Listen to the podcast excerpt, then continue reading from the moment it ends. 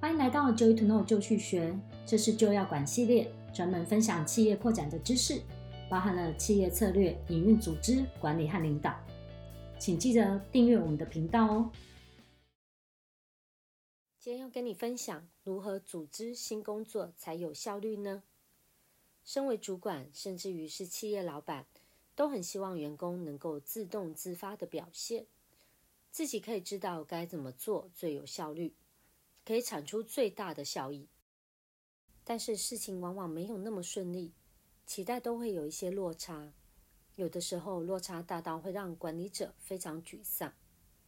在这样情况下，谩骂、抱怨都没有帮助，甚至于如果需要主管一直下命令，告诉员工每一步该做什么，更会让主管累死，也看不到明确的绩效。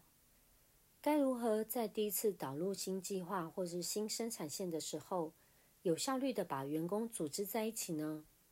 让他们可以高效地生产呢？我认为主管需要担起组织的工作，好的指挥和工作分配可以协助一群人合作无间。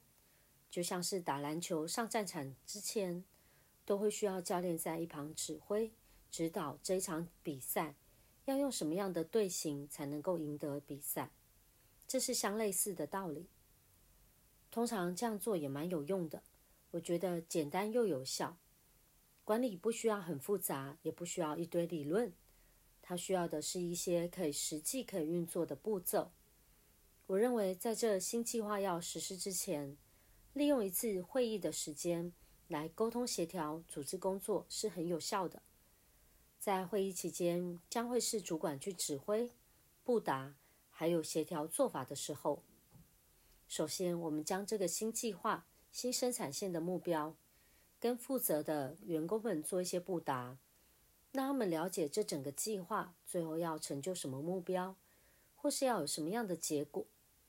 接着呢，确保这群员工了解你所沟通的。